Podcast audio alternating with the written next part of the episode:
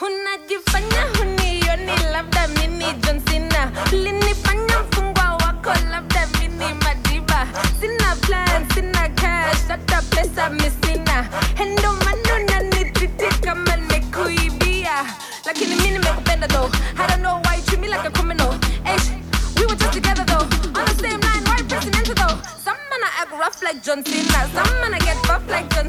Oi, eu sou o Bruno, bem-vindo ao Conversa Essa e eu voltei.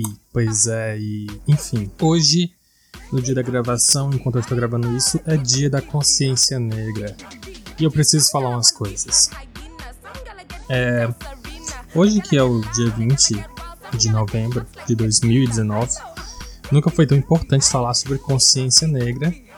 E mesmo assim, muito ainda se é falado sobre como não devia ser tão importante, ou como racismo nem é uma coisa, ou como nem existe isso aí, é só vitimismo das pessoas. Sério, eu já ouvi muitos absurdos. Eu já falei antes em outros episódios, eu moro no interior. A gente aqui no Ceará tem uma mentalidade às vezes de que o preconceito não é contra cor e sim contra classe social. E isso não deixa de ser uma verdade, porque existe muito preconceito de classe social, mas um não anula o outro que é como as pessoas pensam. O fato de você ter preconceito de classe social não vai anular o fato de, acontecer preconceito racial. Eu trabalho na área da educação e é muito louco pensar que ah, eu, eu já vi crianças de, sei lá, 3, 4 anos fazerem coisas racistas, é, terem atitudes que vão se mostrar muito racistas. Por exemplo, crianças dizendo que não vão pegar na mão do colega porque o colega é preto, ou criança dizendo que o,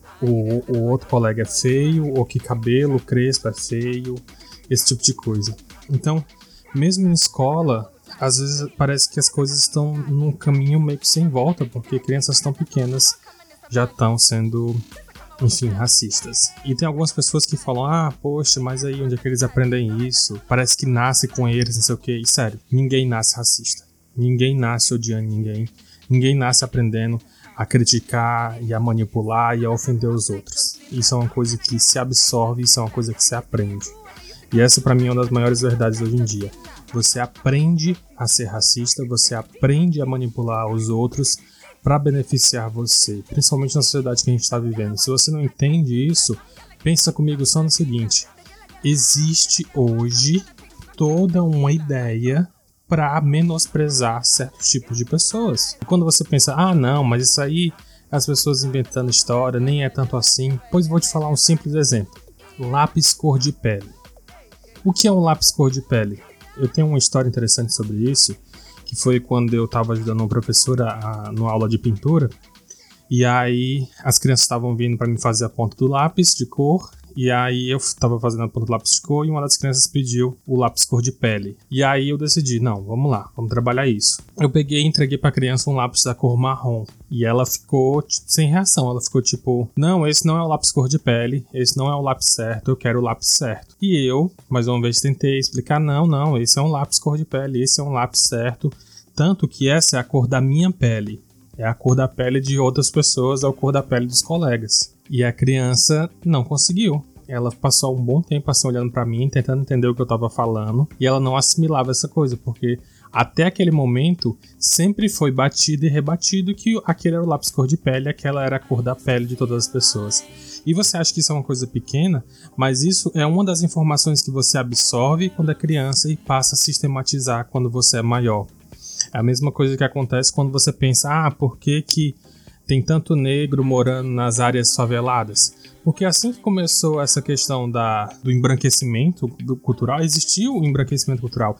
As pessoas, os governantes, eles criaram centros para serem locais da elite, locais bonitos. Então, quando você a, a criação das favelas é uma tentativa de transformar o centro num lugar bonito, um lugar agradável, e aí caro demais e pessoas que eram pobres e pretas não conseguiam arcar com esse preço, com, esse, com, com essa moradia no centro, e eles foram morar cada vez mais longe do centro, criando assim essa cultura de favela, que é o lugar de preto, tá entendendo? E obviamente também é o lugar de pobre, principalmente hoje em dia, é o que as pessoas estão fazendo. E aí tem todas aquelas discussões, poxa, vamos deixar a favela bonitinha, a favela organizadinha. Por quê? Porque existe sim e já existiu durante muito tempo, se você pegar o livro do Curtiço, fala um pouco das realidades, onde é, o governo decide deixar uma área mais bonita e ele precisa tirar todos os pobres, todos os pretos, todas as pessoas que não vão passar a ideia de riqueza, de elite, de pessoas certas.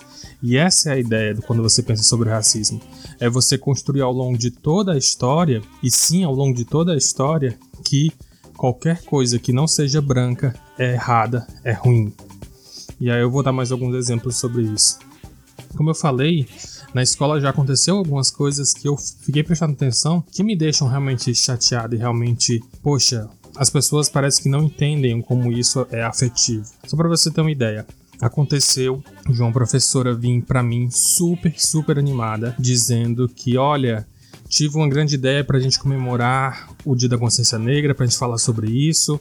Que tal se a gente pegar essa figura aqui desse menino, dessa criança, e pedir para as crianças colar alguma coisa no cabelo, por exemplo, uns feijões ou então bombril. Sim, a professora queria colocar as crianças para pintar, para colar no cabelo do retrato do desenho de uma criança o bombril para representar o cabelo dela, o cabelo ruim. E se você tá pensando por algum segundo igual essa professora e não consegue enxergar o que tá de errado nisso, pensa no seguinte: pessoas chamaram durante muito tempo é, negros de macaco.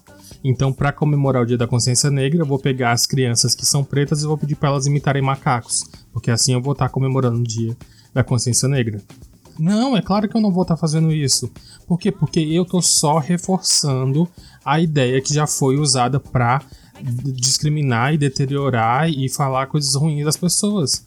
É, sei que existe um movimento de você tentar reclamar a sua identidade, mas não é assim que funciona. Se você usar isso principalmente para crianças, você só vai estar tá ainda mais estigmatizando a ideia do diferente. Essa pessoa é diferente, essa pessoa é bem diferente. E mas tudo bem, não pensa muito sobre isso não. Mas sim, você acabou de determinar que essa pessoa é diferente, principalmente por uma característica como o cabelo. Então você está criando separações e tentando dizer, mas a gente nem pensa muito sobre isso. Mas você acabou de criar isso. A criança nem estava pensando sobre isso até agora, mas agora você deu nome cara a isso, ela foi e descobriu que existe uma coisa. Parece meio confuso, meio aleatório, mas tem mais algumas coisas que eu preciso comentar sobre isso. Recentemente eu fiz alguns posts na minha rede social do Facebook, bem provocativos para falar sobre isso, porque eu já falei em outras oportunidades que você pensar um pouco nessa ideia de ser preto, a gente está sendo toda hora ensinado a não dar valor a qualquer coisa que seja preta, qualquer coisa que seja do povo negro. Então, quando você pensa, por exemplo, em macumba, é, em qualquer outra religião alternativa à cristã, você associa logo a algo que não presta. Mas se você for pensar, ah, me descreve uma pessoa da Umbanda ou uma pessoa da Macumba, você vai descrever um homem ou mulher negra de roupa branca. Então você está associando uma coisa a outra. Você está associando que macumba é ruim, macumba é coisa do demônio, macumba é magia negra, sei lá. Umbanda é coisa do demônio, Umbanda cultua o demônio. Quando na verdade não tem nada a ver. E você transformou essas pessoas em vilões. Você transformou essas figuras em figuras ruins. E é isso que você está fazendo com o tempo. Por quê? Porque essa informação ela vai ser absorvida e vai ser passada para frente. E essa é a grande verdade.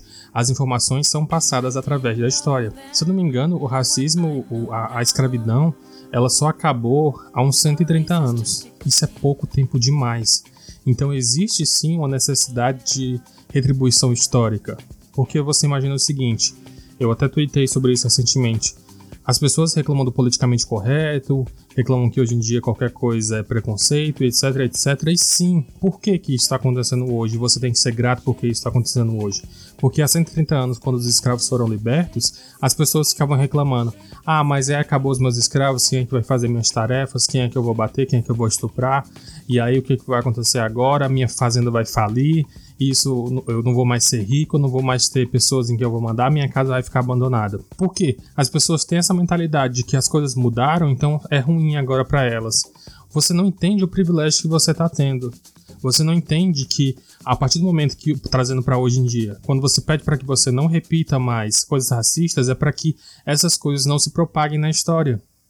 Então, se hoje em dia existe todo um racismo estrutural com o povo preto, é porque um dia houve a escravidão. Se hoje a gente está combatendo o racismo, principalmente com o que as pessoas chamam de politicamente correto, é para que um dia a gente consiga destruir essa, essa, essa, esse racismo estrutural, essa escravidão que ainda existe quando você para para pensar em todos os preconceitos e, e, e, de todas as coisas ruins que acontecem, principalmente com o povo preto. Bom, isso foi meio que uma divagação maior que eu tinha que fazer, principalmente para trazer essas questões, porque, sério, todo mundo fica gritando que ah, não existe mais racismo hoje em dia.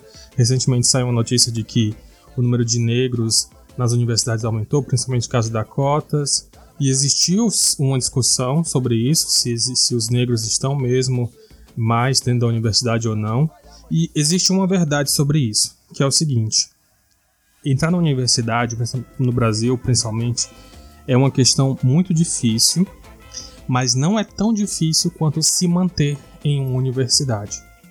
E essa é a grande questão que a gente não fala tanto a respeito, porque a gente acha que uma vez que o, a pessoa entrou na universidade é mil maravilhas, e na verdade não é. Dentro da universidade existem diversas pressões de todos os lados financeira, física, mental. Existem diversas situações que vão testar a pessoa e ela precisa ser sobre-humana para conseguir enfrentar uma graduação. Isso é muito errado, isso não deveria estar acontecendo. Então, o fato de hoje em dia terem pretos na universidade não significa que esses pretos estão se formando. Não significa que essas pessoas estão, depois de saindo da universidade, alcançando um trabalho, como é o grande sonho das pessoas. Não significa que as pessoas estão alcançando o respeito que elas merecem.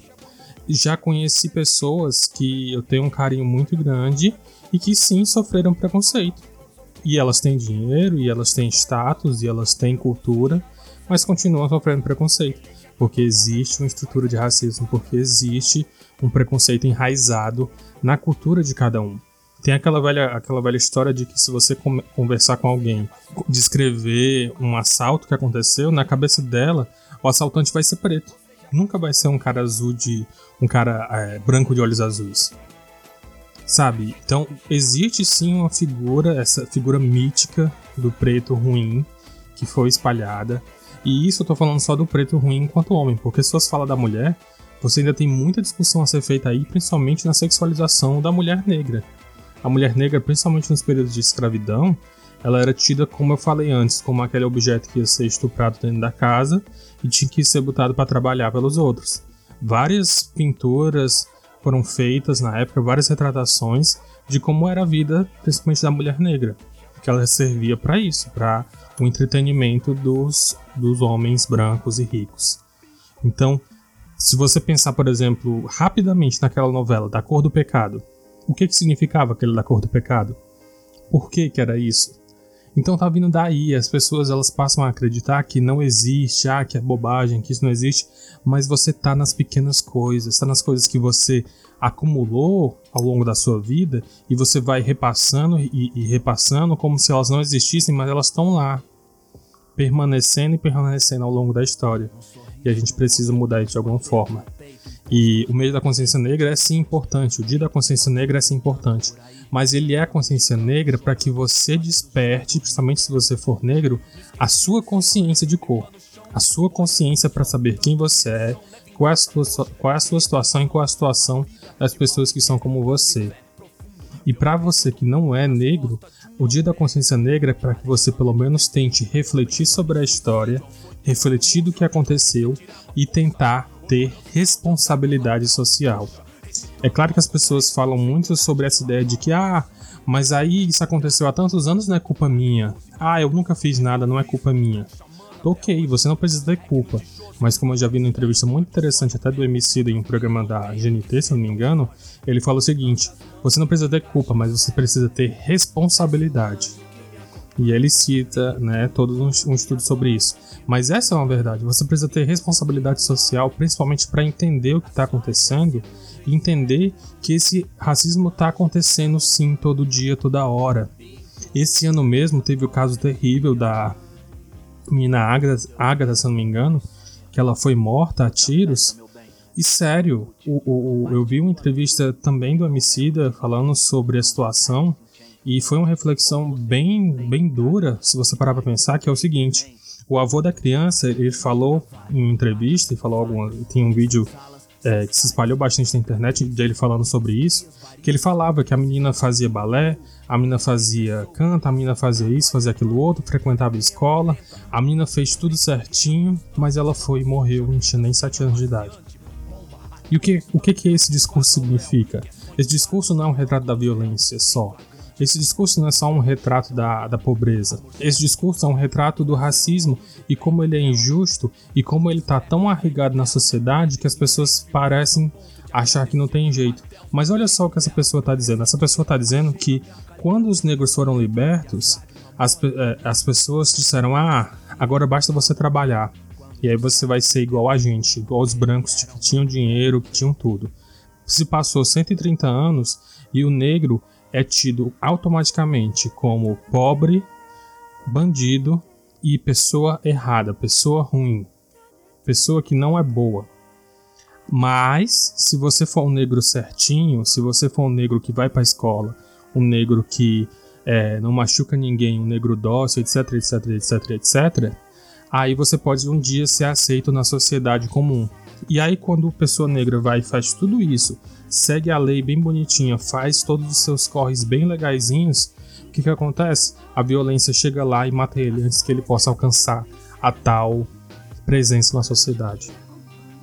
E isso acontece, isso continua acontecendo e isso não para de acontecer.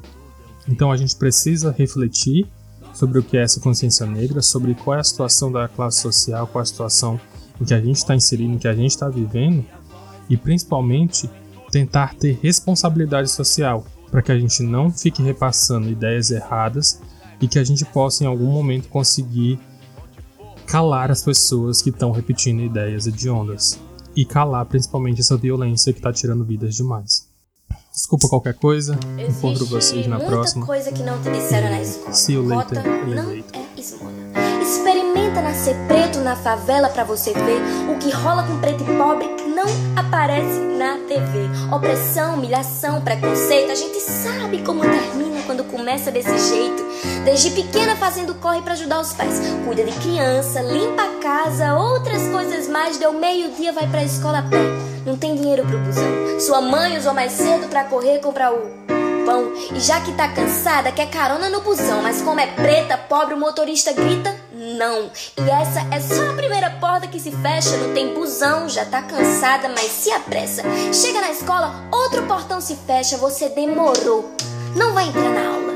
Senta, espera, já já dá uma hora, espera mais um pouco e entra na segunda aula e vê se não se atrasa de novo, a diretora fala. Chega na sala, agora o sono vai batendo, ela não vai dormir, mas devagarinho ela vai aprendendo que se a passagem é 3,80 e você tem 3 na mão, ela interrompe a professora e diz: então não vai ter. Bom, e os amigos que riem dela todo dia riem mais ao milhão mais o que você faria? Ela cansou da humilhação e não quer mais escola. E no Natal ela chorou porque não ganhou uma bola. O tempo foi passando e ela foi crescendo. Agora lá na rua ela é a preta do sovaco fedorento que alisa o cabelo para se sentir aceita. Mas não adianta nada, todo mundo a rejeita. Agora ela cresceu, quer muito estudar, termina a escola, ainda tem vestibular e a boca seca, seca, nem o cuspe. Vai pagar a faculdade porque preto e pobre não vai pra USP.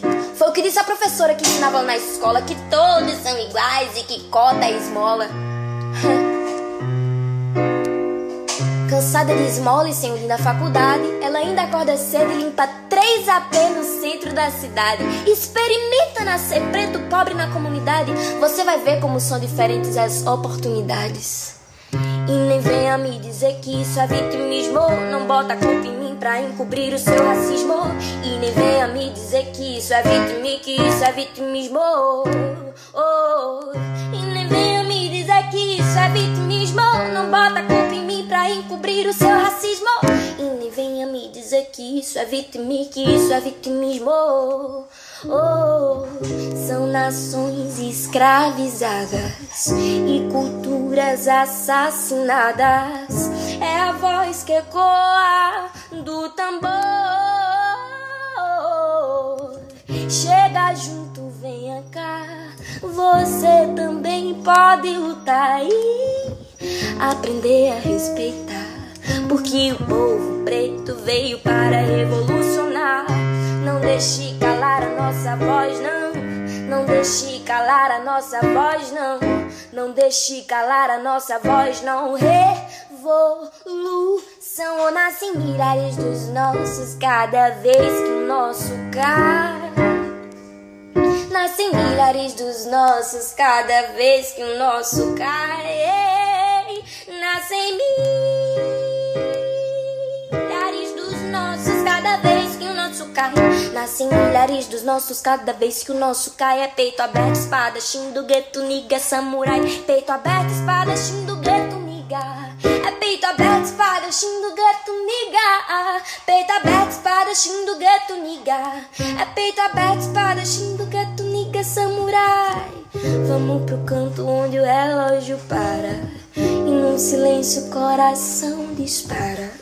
Vamos reinar igual zumbi dandará, oh dará, oh dará. Vamos pro canto onde o relógio para. E num silêncio o coração dispara, dispara, oh dará, ei,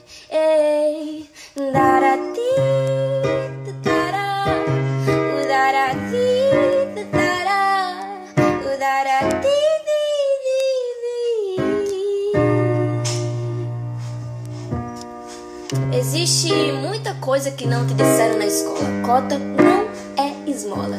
E nem venha me dizer que isso é vitimismo. Não bota a culpa em mim pra encobrir o seu racismo. Cota não é esmola. Cota não é esmola. Cota não é esmola. Cota